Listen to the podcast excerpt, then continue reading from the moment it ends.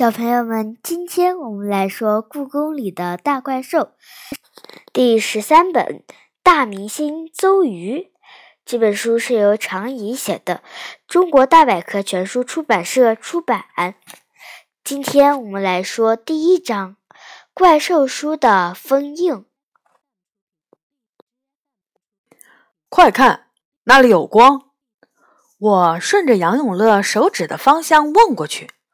真的，寿安宫的窗户里透出橘黄色的光亮。谁会在那儿？我往后退了几步。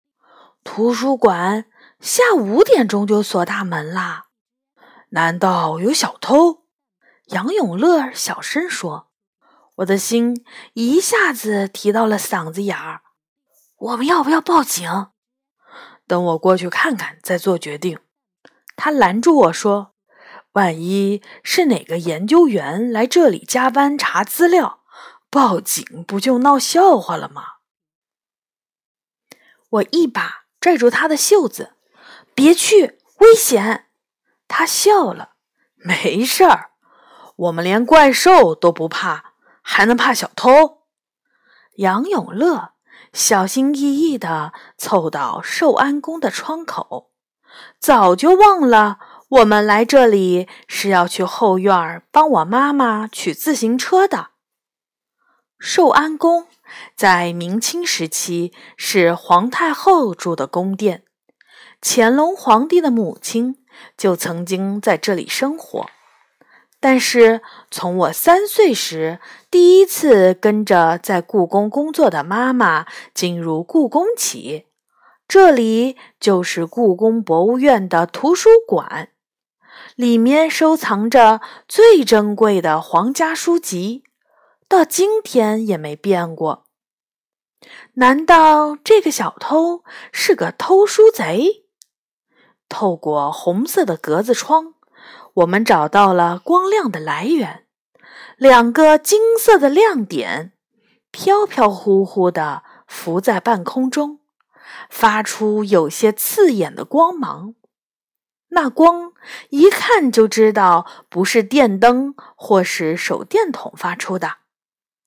我眨了眨眼睛，难道是怪兽？故宫里哪有像灯泡的怪兽？我耸耸肩，我们没见过的怪兽多着呢。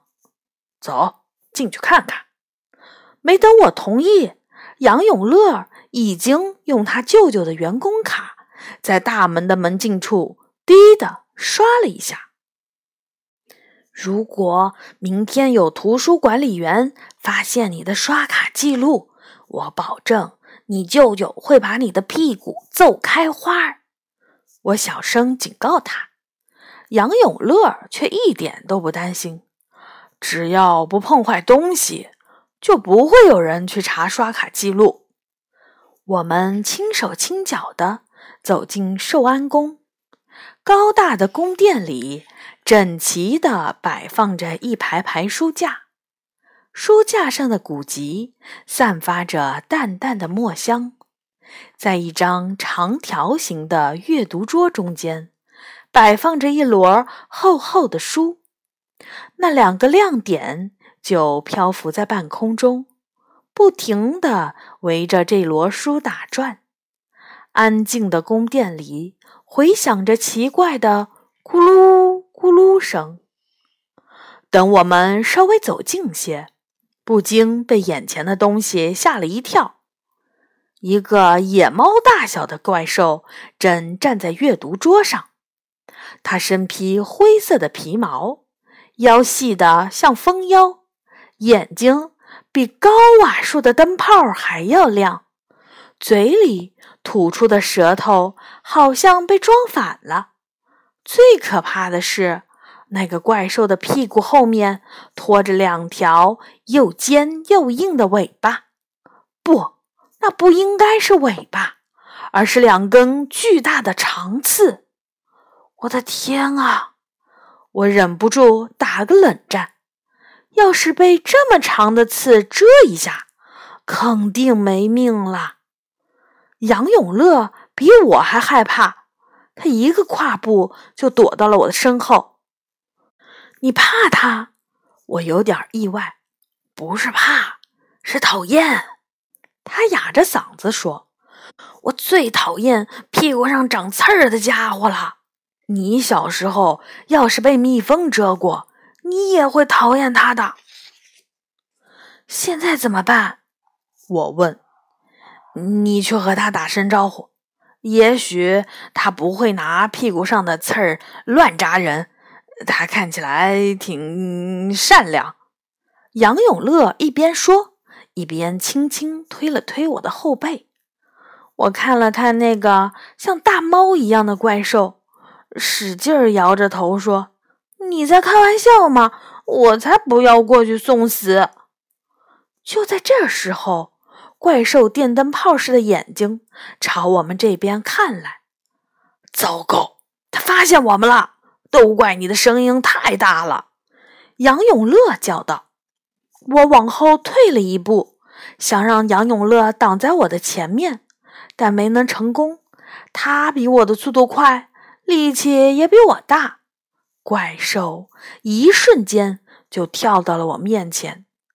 它跳动的姿势很奇怪，不像怪兽，也不像猫，而是像一种昆虫——蚂蚱。它的眼睛。发出了光亮，太刺眼了，我只能眯起眼睛，挥了下手。我，嘿，你好。奇怪的是，怪兽似乎被这突如其来的举动吓了一大跳，嘴里发出了尖利的呼叫声。呜！我身后的杨永乐抖得更厉害了。他半蹲在我身后，抱着脑袋，高声喊着：“你你你不要刺我！我我我我，不要过来！你不要过来！”我也吓坏了，胡乱挥舞着手臂。但我很快就发现，怪兽正朝着与我们相反的方向跳去。它好像比我们还害怕，两根长刺一样的尾巴紧紧地贴着肚皮。直到他跳出了寿安宫，杨永乐才从我的身后钻出来。你怎么把他轰走的？他问我。我愣在那里。我不知道，我什么也没做。没关系，这不重要，只要他离开了就行。杨永乐艰难地从地上爬了起来。太可怕了！故宫里居然有长着刺儿的怪兽！我皱起眉头，他怎么会出现在图书馆？这里除了书什么都没有。我看着阅读桌上的书，六本厚厚的书被摞得高高的，其中每一本书都比我们的语文课本还要大。难道他喜欢吃书？杨永乐猜测。他打开手电筒，查看书的封皮儿有没有被咬过的痕迹。紧接着，他像是触电似的僵在了那里，大叫：“我的天啊，小雨！你猜这些是什么书？”我探过头：“什么书？”杨永乐激动的大叫。居然是兽谱啊！清宫兽谱！哇！我也兴奋起来。只要是熟悉故宫的人，谁不知道清宫兽谱呢？它堪称清朝动物及怪兽的大百科全书，里面收集了一百八十种瑞兽、异兽、神兽以及各种普通动物。最为珍贵的是，乾隆年间最棒的宫廷画家于醒、张维邦为每一种神兽和动物都绘制了漂亮的彩色插图，这在中国的古籍中是绝无仅有的。我和杨永乐都看过兽谱的复制版，但从没有想过有一天能看到真正的原版兽谱。那可是故宫图书馆里最贵重的文物，我们能碰吗？我小心翼翼地问杨永乐：“这里有白手套，应该是研究人员留下的。”杨永乐戴上雪白的手套，轻轻翻开兽谱的第一页。就在这时，我们身后突然又传来了刺耳的呜呜声。我们猛地回头，才发现刚才那个怪兽居然正在玻璃窗外。用惊恐的眼神看着我们，它不停地用前爪敲打着玻璃，嘴里发出的尖叫就像是救护车的警报器在鸣叫。他他还没走，杨永乐吃了一惊。现在走了，我回答。怪兽在发完警报声后。就头也不回的消失在了黑夜里。他不会是想告诉我们什么吧？我嘟囔道。不知道。杨永乐耸耸肩。如果我们都没法和他交流，恐怕怪兽和神仙也没办法知道他在叫唤什么。在确认怪兽已经消失的毫无踪影后。我们回过头来注视眼前的兽谱，看到第一页，杨永乐不禁冷笑了一声：“乾隆不愧为最喜欢盖章的皇帝，连这本书都不放过。”我也笑了。我们根本看不清书页上画了什么，因为这一整页都已经被“乾隆鉴赏”“乾隆御览之宝”。三希堂金鉴喜等大大小小的红色印章盖满了。这是什么？我指着印章中间的一个乳白色的小圆点，问道：“不知道。”杨永乐摇摇头，他轻轻摸了摸那个小圆点，也许是不小心蹭上的白颜料。谁会这么不小心？我还没有问完，令人吃惊的事情就发生了。那个小小的白色圆点，在被杨永乐触摸过后，仿佛有了生命，居然一圈圈的变大了。这是怎么回事儿？我捂住嘴。我怎么会知道？杨永乐也满脸惊奇。不一会儿，白色的小点。就变成了一颗乳白色的宝珠，慢慢浮到了半空中。它像一颗巨大的半透明的珍珠，中心还有什么东西像火焰般闪耀。它真美，我低声赞叹。我从来没见过这样的东西。杨永乐瞪大了眼睛，深吸了一口气说。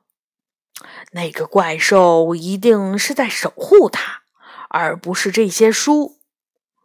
难怪他不想让我们碰这些书。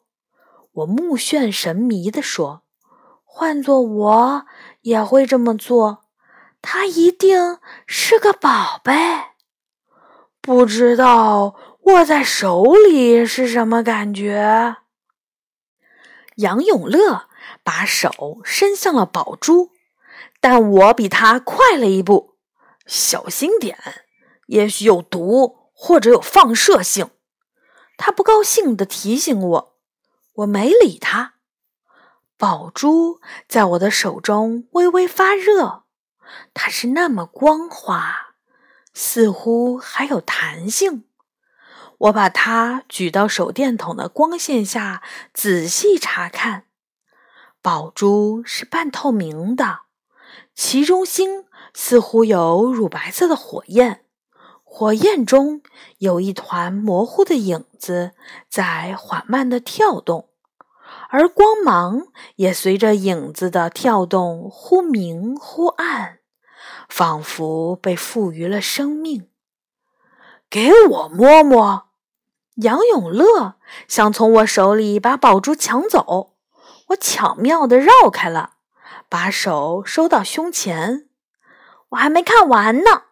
从不同的角度看它，看到的颜色居然不一样。正说着，我听到“噗”的一声，紧接着我的手心被烫得发疼。我低头一看，白色的宝珠消失了，我手里只剩下了一团黏糊糊的液体。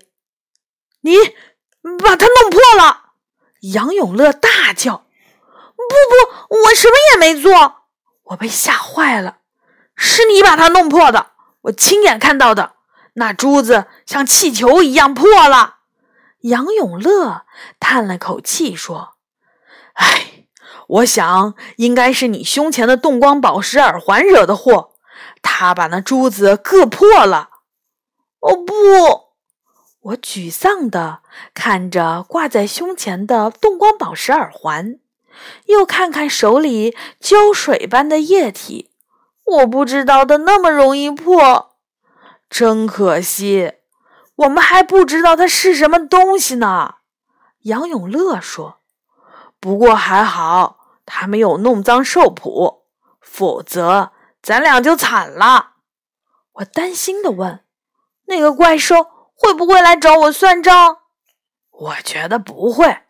他虽然长得可怕，但好像挺怕人的。杨永乐拍了拍我的肩膀说。在闯下更大的祸之前，我们赶快离开吧。你妈妈还等着用自行车呢。于是，我们把兽谱恢复原样，轻手轻脚的离开了图书馆。第二天，我在学校里一直提心吊胆的，生怕有人发现了我和杨永乐去过图书馆。还翻看了兽谱，但放学后我回到故宫，并没人提起这件事儿。妈妈像平时一样催我吃饭、写作业，我渐渐放下心来。就在我准备上床睡觉的时候，野猫梨花突然神不知鬼不觉的出现在妈妈的办公桌上。“你怎么进来的？”我被他吓了一跳。梨花没有回答我的问题，他眯起眼睛看着我。你今天晚上住在这儿？喵。是啊，我妈妈这个星期都要在故宫里加班。我爬上床，把枕头摆在了一个让我觉得舒服的位置。那也就是说。你昨天晚上也住在这儿？喵！你还问我？你昨天晚餐难道没有吃我带过去的金枪鱼罐头吗？我反问道。喵！我当然记得。我怀疑那罐头过期了。反正我前半夜都在拉肚子。你下次买罐头的时候，能不能看看保质期？梨花喵喵地唠叨着，但突然，它像是想起来了什么：“你别打岔，我不是为罐头来的。”喵，那你为什么来的？我好奇地问。喵，你昨天晚上是不是去过了寿安宫？他问。你怎么知道？我有点吃惊，但转念一想，故宫。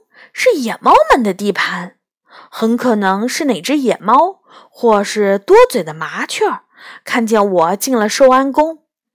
对，我昨天晚上去寿安宫后院帮我妈妈取自行车，杨永乐和我一起去的。你们只是去取自行车吗？喵，梨花的口气有点奇怪，我开始紧张了。难道这只八卦猫听说了什么？呃，也不是，我们嗯，还去图书馆看了看。我敷衍道：“喵，好吧。”梨花的表情变得严肃起来。小雨，我们别绕弯子了。你和杨永乐闯了大祸。闯祸？什么意思啊？我的后背一下子挺直了。虽然我不知道你们怎么做到的，但是你们破坏了兽谱的封印。喵！兽谱的封印？不，不可能啊！我没有弄坏兽谱。我紧张的直冒汗。什么叫封印？说来话长。喵！梨花跳下了桌子，扭头对我说：“和我一起去见斗牛吧，他会把一切解释给你听。”这是个没有月亮的夜晚，墨色的云遮住了一切光亮。即便有路灯，故宫也显得比往常更加阴沉。高大宫墙的黑影中，偶尔会传来一些不可思议的叫声，不是猫叫，也不是鸟叫，喵，感觉有点怪怪的吧？走在前面的梨花似乎知道我在想什么。是啊，为什么呢？我紧跟几步，和他并排走。哼，以后故宫里会越来越怪的。喵！梨花没好气地说：“我有点纳闷儿，这只野猫今天怎么这么大脾气？”斗牛在哪儿等我们？我问。到了，就在这儿。喵！梨花迈进了一座高大的宫门。这儿，我不禁吃了一惊。这儿不就是寿安宫吗？昏暗的路灯下，斗牛和杨永乐站在宽敞的前院里，小声交谈着什么。杨永乐看起来都快哭了。小雨，你闯大祸了！他哭丧着脸对我说：“谢谢你告诉我。”我撇撇嘴，我知道自己不小心破坏了兽谱的封印，可我连封印是什么都不知道。让我来解释。斗牛迈着牛蹄儿走到我的面前，说：“封印是用一些具有法力的宝贝，来让一些拥有强大魔力的东西无法正常发挥他们的本领。比如，兽谱的封印是为了让书中强大的怪兽们可以乖乖待在书里，不跑出来惹祸。”听了这个解释，我的心猛地往下一沉。你的意思是，如果兽谱的封印被破坏，书里的怪兽们就能跑出来了吗？是的，杨永乐大声说：“那颗珠子，你弄破了宝珠，就是兽谱的封印。这下可好，故宫马上就要变成怪兽夜行乐园了。”我怎么知道那颗珠子就是封印？我委屈极了。而且，封印难道不应该用结实点儿的东西吗？那颗珠子一碰就破了。那不是珠子。斗牛摇了摇头说：“那是文文的卵。”什么的卵？我没听懂。梨花在一旁像解说员一样开口了：“文文，一种怪兽，一般生活在高山中，体型和我差不多，灰色毛发，腰细似蜂腰，尾巴分叉，如同两根长刺儿，还长着倒转的舌头，喜欢尖叫。清朝的人们最初在撰写兽谱的时候。”并没有把这种怪兽收集进去。喵！他眨了眨眼睛，接着说：“兽谱撰写完成后，宫廷里的一位高僧发现了兽谱蕴含着强大力量，于是他向乾隆皇帝建议，将文文收进了兽谱，并用文文的卵做这本书的封印。等等。”你说那个怪兽会产卵，它又不是虫子。并不是只有虫子才会产卵。喵！梨花甩了一下尾巴。看来你还不是很了解怪兽。大多数怪兽都是很复杂的生物。斗牛接过话说：“文文这个怪兽虽然没什么厉害的法力，但他天生就有一种本领。”那就是任何法力在他身上都会失灵，所以很多巫师、道士和僧人都喜欢用他的卵来作为封印。他的卵也不是你想象的那么脆弱，如果不是用动光宝石，你拿锤子砸也砸不破。我实在搞不懂你们人类。梨花摇着头说：“你拿人家的卵干什么呢？喵！人类的好奇心只会制造麻烦，一点用都没有。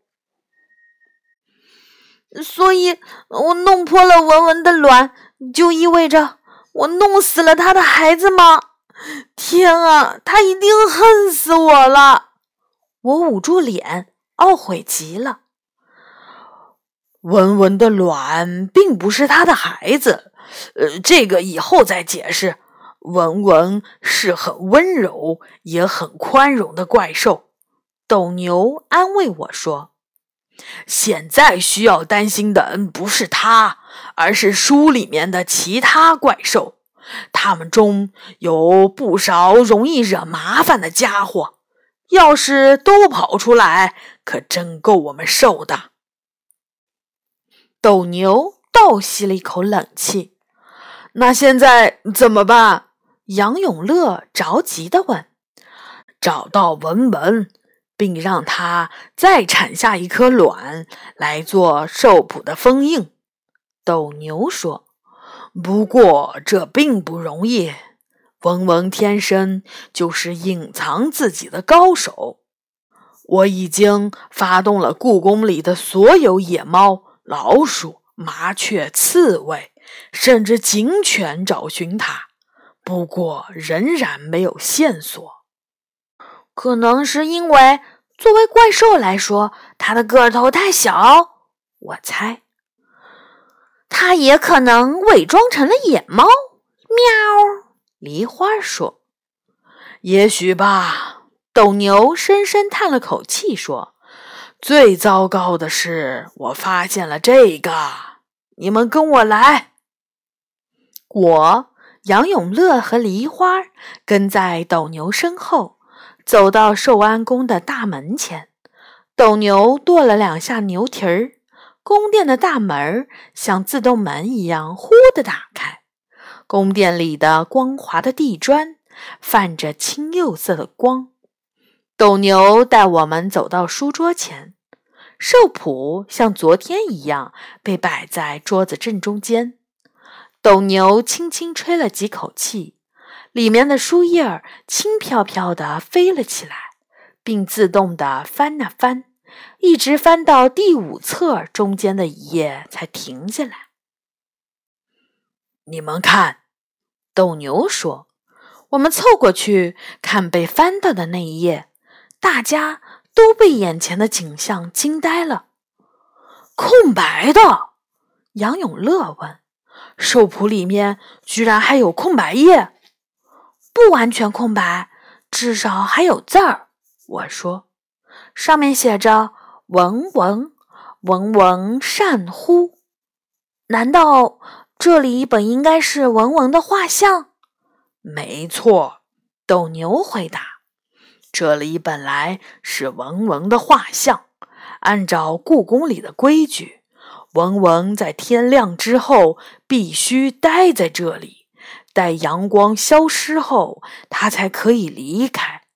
但是他自从昨天晚上离开寿谱后，就再也没有回来，所以他违反了故宫的规矩。这很严重吗？杨永乐问。是的，比封印被破坏还要严重。斗牛沉默了一会儿，才接着说：“这页空白页就像一个窗口，发现这页空白页的人类将可以进入兽谱的怪兽世界。无论对怪兽还是对人类，这都不安全。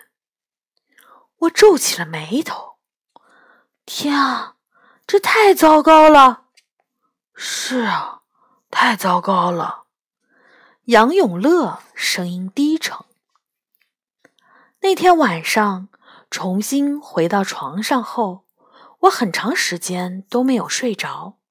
故宫里的所有的动物和怪兽都在忙着找文文，我和杨永乐也很想帮忙，但斗牛给了我们别的任务：守护兽谱，直到它被收回古籍仓库。他告诉我们，这是比找文文更重要的事儿。我们要帮助怪兽们守护那个窗口。尽自己最大的力量，不让人类走进怪兽的世界。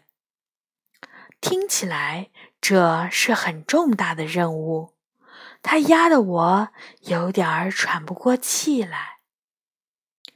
我怀疑自己和杨永乐有没有本事来完成这个任务，但没想到我们的守护任务在第二天清晨就结束了。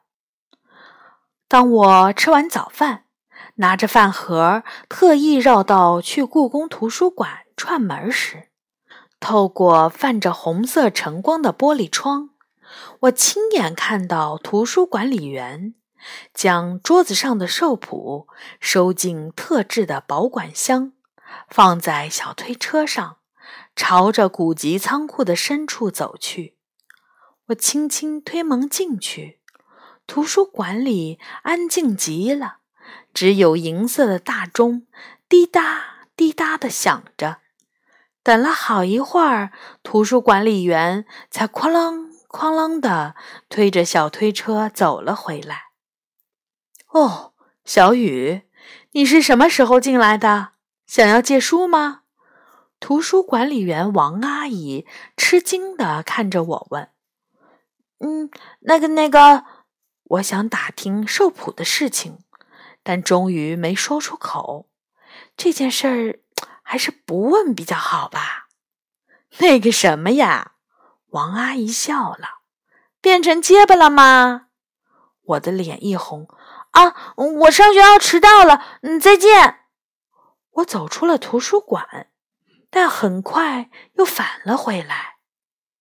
王阿姨，你早上。没碰到什么怪事儿吧？我还是有点不放心。有啊，啊，什么怪事儿？碰到你呀！你今天早晨就挺怪的。说完，他就咯咯咯的笑了起来。